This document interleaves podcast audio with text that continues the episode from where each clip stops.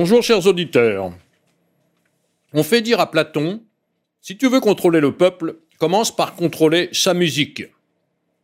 Pour s'en convaincre, deux exemples. En 1981, Jack Lang, alors ministre de la Culture de Mitterrand, crée la fête de la musique.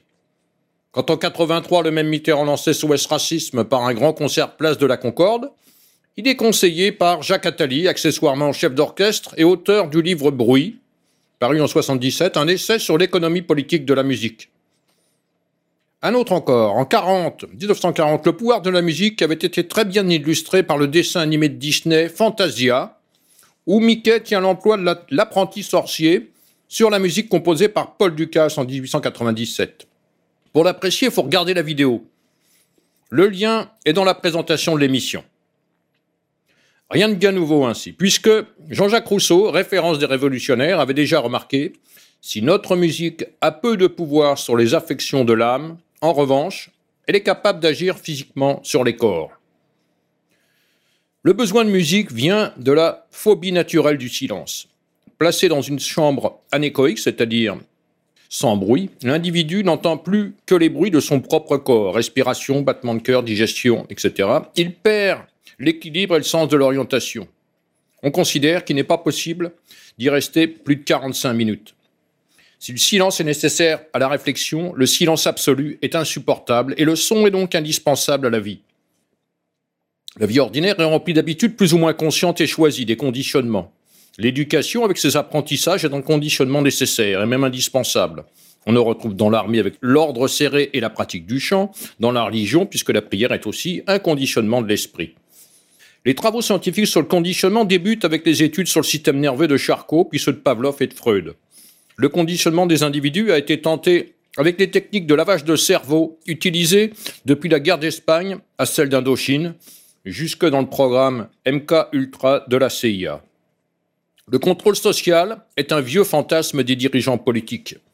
Si les travaux sur la fabrique du consentement sont originaires de Californie et la technologie informatique de la Silicon Valley, les Chinois, avec leur adaptation du marxisme, sont actuellement les plus avancés dans son exploitation. La récente pandémie a montré que l'Occident veut suivre ce modèle. En fait, il est déjà très avancé puisque la musique participe à ce conditionnement collectif aussi efficacement que le moyen est anodin.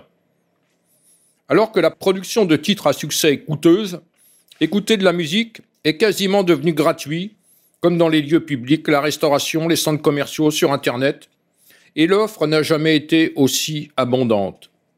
Ce n'est évidemment pas par philanthropie. Aujourd'hui, tout le monde peut écouter la musique qu'il veut, mais qui se préoccupe de savoir pourquoi il a sélectionné ce qu'il entend? Cette question est pourtant fondamentale et renvoie directement au rôle de la musique. La technologie l'a rendue omniprésente au point d'altérer nos capacités auditives. La prolifération des magasins d'audioprothésistes montre une incapacité à gérer sanitairement le son. Quelques extraits de chansons vont illustrer notre présentation. Ils sont en partie tirés des classements des plus grands succès. On n'y retrouve quasiment que de la chanson anglo-saxonne, états-unienne en grande majorité et postérieure à la Deuxième Guerre mondiale. Il faut y ajouter Gangnam Style du coréen Psy, illustrant l'émergence de la culture asiatique, et Get Lucky du groupe français Daft Punk. La majorité des titres de ces classements est postérieure à la commercialisation du micro-sillon, c'est-à-dire de la diffusion de la musique de masse. Ils traduisent une hégémonie culturelle planétaire qui n'a rien d'esthétique. On écoute un extrait de Billie Jean de Michael Jackson.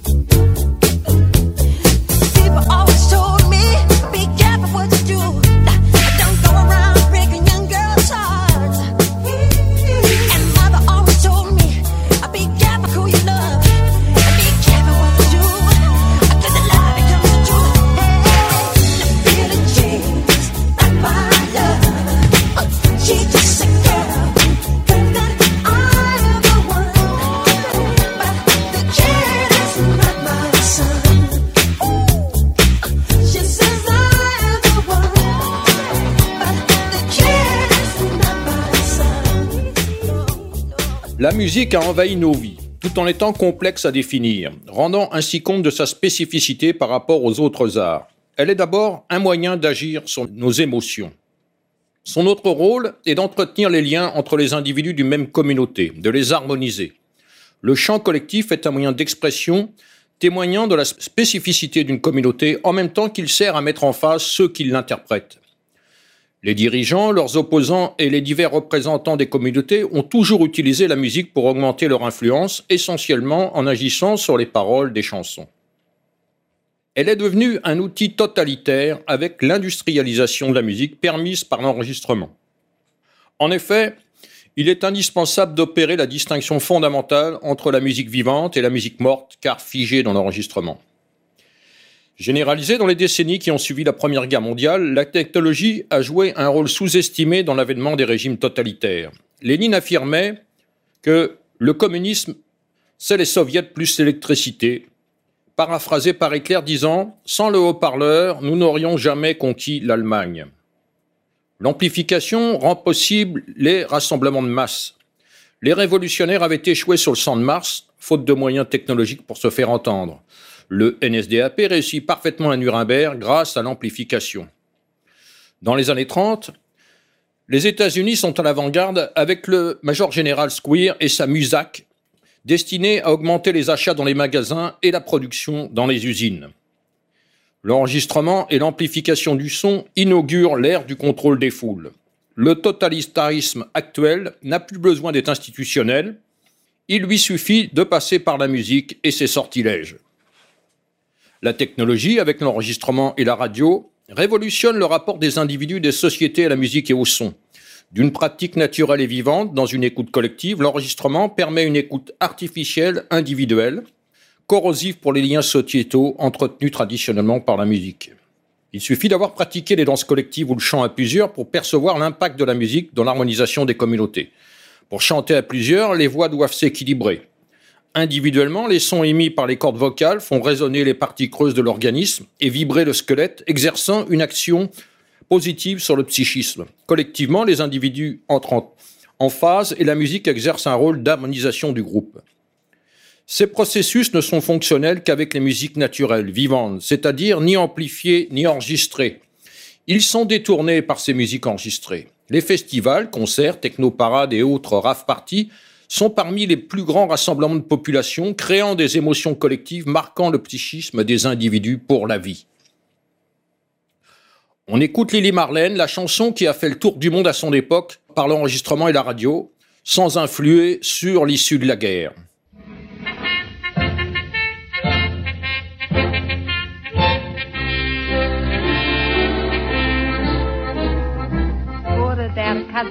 Kaserne vor dem großen Tor stand eine Laterne und steht sie noch davor. So wollen wir uns da wiedersehen. Bei der Laterne wollen wir stehen, wie ein Lili Marleen,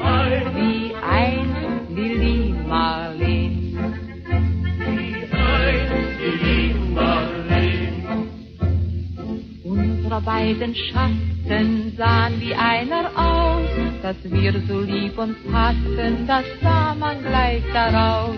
Und alle Leute sollen es sehen, wenn wir bei der Laterne stehen, wie ein Lili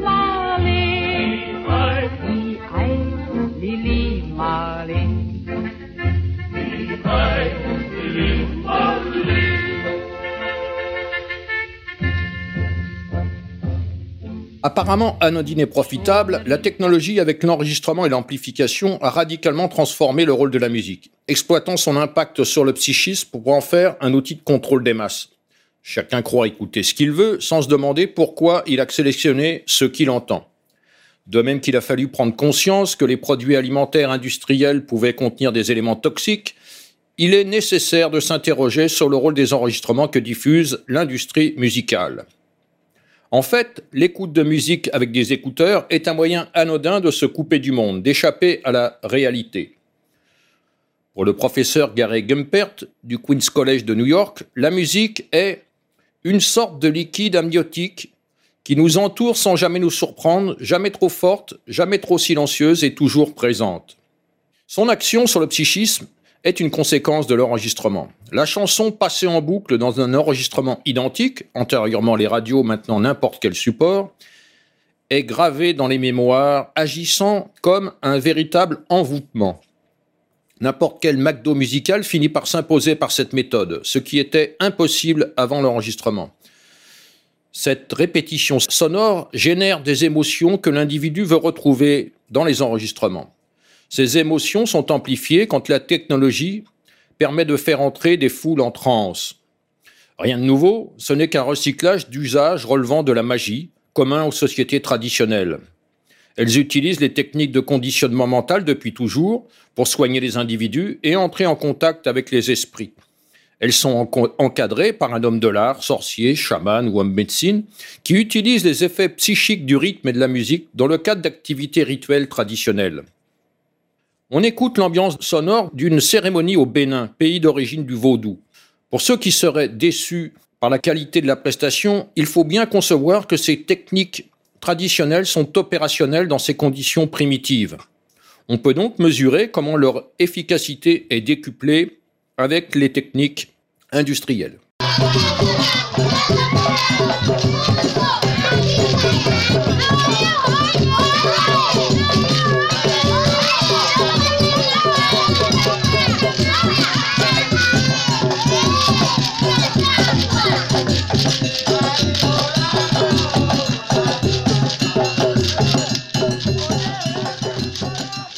Les techniques traditionnelles sont tout simplement reprises par les DJ sans formation psychique ni médicale particulière.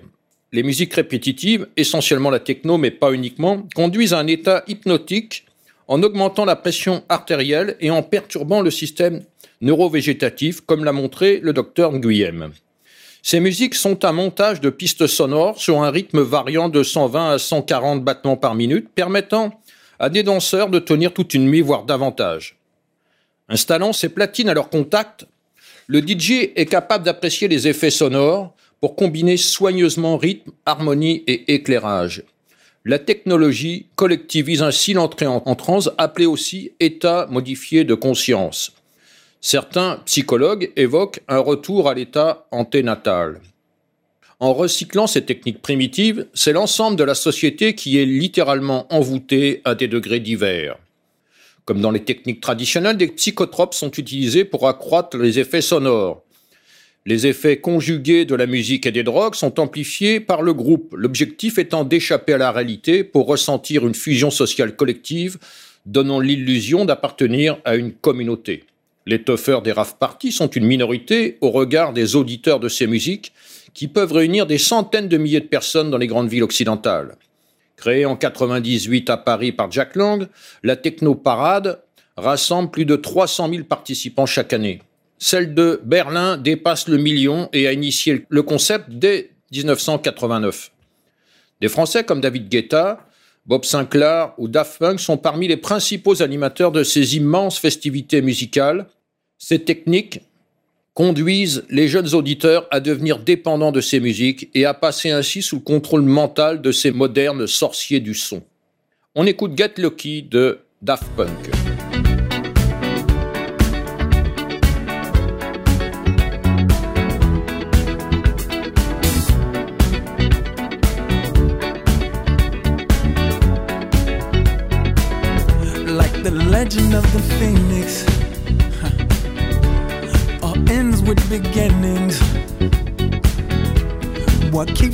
it fair?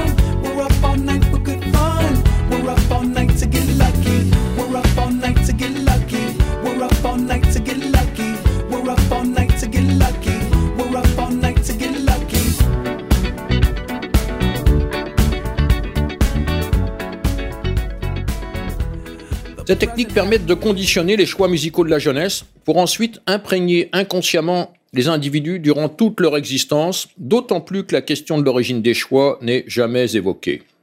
L'avènement de la société de consommation est aussi celui de la diffusion d'enregistrements et des moyens d'écoute au plus grand nombre. Le micro-sillon et le tourne-disque à la portée de tous offrent à chacun la possibilité d'écouter ce qu'il veut. La radio et ses programmes sont surclassés. Après la Deuxième Guerre mondiale et tout spécialement au début des années 60, la jeunesse est visée par cette évolution de la société. Des produits de consommation musicaux lui sont spécialement destinés. L'objectif culturel est stratégique. Le musicologue Philippe Bossan signale que l'histoire nous apprend que le goût et la sensibilité d'un homme évoluent généralement peu. C'est dans sa jeunesse qu'il se fixe à jamais. Profitant des changements naturels de la période de l'adolescence, ces musiques, visant spécialement la jeunesse, vont l'inciter à l'affrontement avec les parents. Je n'écoute pas de la musique de vieux, créant ainsi un conflit artificiel entre les générations et fracturant la famille, cellule de base de la société. Ce moyen est d'autant plus efficace qu'il ne véhicule pas d'idéologie, mais un style de vie, et qu'il émerge en s'appuyant sur la chanson anglo-saxonne au moment où la réforme liturgique de Vatican II opère une véritable rupture mémorielle en reléguant le grégorien, répertoire liturgique millénaire et socle musical de la civilisation européenne. En agissant sur les jeunes générations, la musique sert à promouvoir un nouveau mode de vie, Amour libre, contraception, drogue, société de consommation. Le mode opératoire est culturel et le débat inutile en musique, particulièrement avec l'enregistrement car ce n'est pas la qualité qui compte, mais la répétition.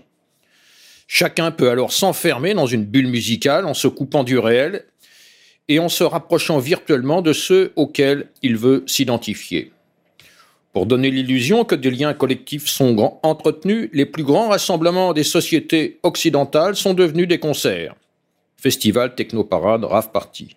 Mais l'auditeur d'un concert de musique amplifiée est seul au milieu de la foule. Il peut hurler, il ne sera pas entendu de son voisin. Tous ces rassemblements font la promotion du même modèle de société, et même au temps du rideau de fer, les groupes anglo-saxons étaient invités à se produire à la fête de l'UMA. On écoute un extrait de Smell Like Teen Spirit, titre emblématique du groupe Nirvana.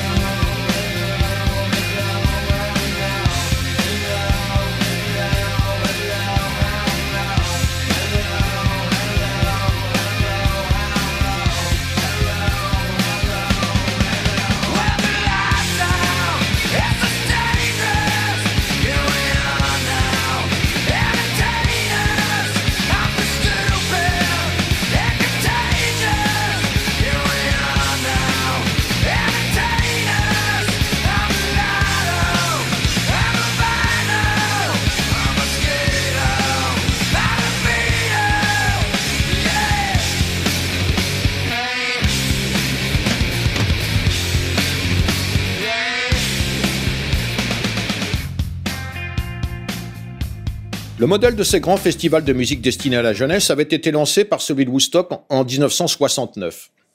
Malgré une influence qui fait sombrer l'organisation dans le chaos, l'événement devient légendaire et la musique amplifiée devient un moyen de promotion de la contre-culture. Promoteur de la musique électronique, Jean-Michel Jarre rassemble un million de spectateurs sur la place de la Concorde le 14 juillet 1978. Je sais, un million, ça fait beaucoup, mais c'est les chiffres euh, qui sont annoncés. En 81, il est le premier occidental à donner des concerts en Chine depuis Mao, l'ouvrant ainsi aux nouvelles musiques. En juillet 85, la campagne Bandhead est l'occasion de deux énormes concerts à Philadelphie et au stade Wembley avec enregistrement d'un disque auquel participent les plus grands noms de la chanson anglo-saxonne de l'époque. 3 millions d'exemplaires de ce disque sont écoulés en faisant la deuxième vente de tous les temps. Initiateur de la campagne de cette campagne euh, dite humanitaire, Bob Geldof reçoit l'ordre de l'Empire britannique. L'attribution de cette décoration doit être interprétée comme l'institutionnalisation du rock'n'roll, jusque-là accusé de pervertir la jeunesse avec le sexe et la drogue, et ainsi devenu un agent d'influence officiel. D'autres grandes campagnes dites humanitaires contre la faim, l'apartheid, la drogue, le sida, le racisme, etc., permettent d'intégrer la jeunesse à ces projets mondialistes. Alors qu'il n'avait pas organisé de concert depuis 20 ans, SOS Racisme réunit un million de personnes sur le champ de Mars, décidément le chiffre est fétiche, un an avant l'élection présidentielle de, de 2012. Ce concert pour l'égalité se veut aussi un point de départ pour la mobilisation au cours des mois à venir jusqu'à mai 2012, dit la responsable de la communication. Si la jeunesse se désintéresse de la politique, les politiciens ont bien compris comment utiliser la musique pour la conditionner et comment y associer les artistes pour relayer plus efficacement leur politique. En 2014, Pascal Nègre, PDG d'Universal Music France, répondait à Marianne à la question de savoir s'il avait déjà refusé une maquette parce qu'elle était politiquement engagée. Non, jamais. La seule chose que je ne pourrais pas commercialiser, ce serait des trucs racistes, homophobes, antisémites. Ça, jamais je ne peux pas. Après, dis ce que tu veux, fais ce que tu veux. Il y a une liberté complète de création. Je suis à l'aise pour vous le dire. La contestation limitée au cadre légal, un concept totalitaire. La musique est un agent d'influence d'autant plus efficace qu'il est anodin, généralisé et facilement contrôlable. En effet, la musique est totalement sous contrôle. Les organisateurs des grandes festivités musicales doivent obligatoirement passer par les autorités politiques pour obtenir les autorisations de rassembler des foules. Les artistes deviennent les agents du message diffusé et ce message fait toujours la promotion du mondialisme ou de ses avatars. Les musiciens opposés ou faisant la promotion d'une identité nationale sont interdits et ceux qui résistent sont traqués par les antifas.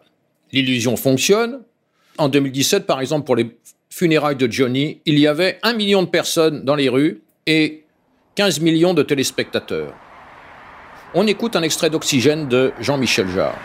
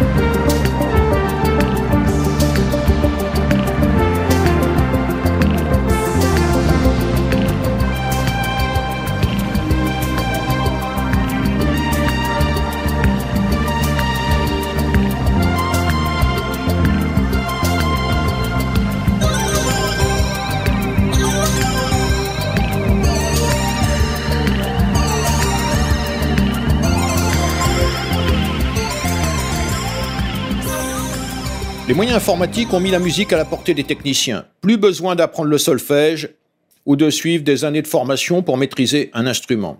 Les logiciels mettent la création sonore à la portée de n'importe quel clavier. Faisant table rase du passé et de plus d'un millénaire de composition, un technicien agile, ignorant tout du solfège et des principes de la composition, peut acquérir plus de notoriété qu'un grand compositeur comme Mozart, Beethoven ou Wagner. Les fils de la compétence et des repères culturels ont disparu. Seul subsiste l'effet sur l'individu et les masses. Qui se préoccupe de l'origine de la musique qu'il écoute? En combinant la sorcellerie et la technologie, les troupes d'occupation culturelle ont éliminé leur adversaire en le persuadant qu'elle n'existe pas. Il devient d'autant plus urgent de prendre conscience de ces mécanismes psychiques pour se débarrasser de leurs influences et du projet de société qu'elles imposent. En mettant à jour ces mécanismes, les auditeurs de cette émission disposent maintenant de la clé pour résister, pour ne plus subir les sortilèges technologiques tels Mickey jouant à l'apprenti sorcier dans Fantasia. Je vous remercie.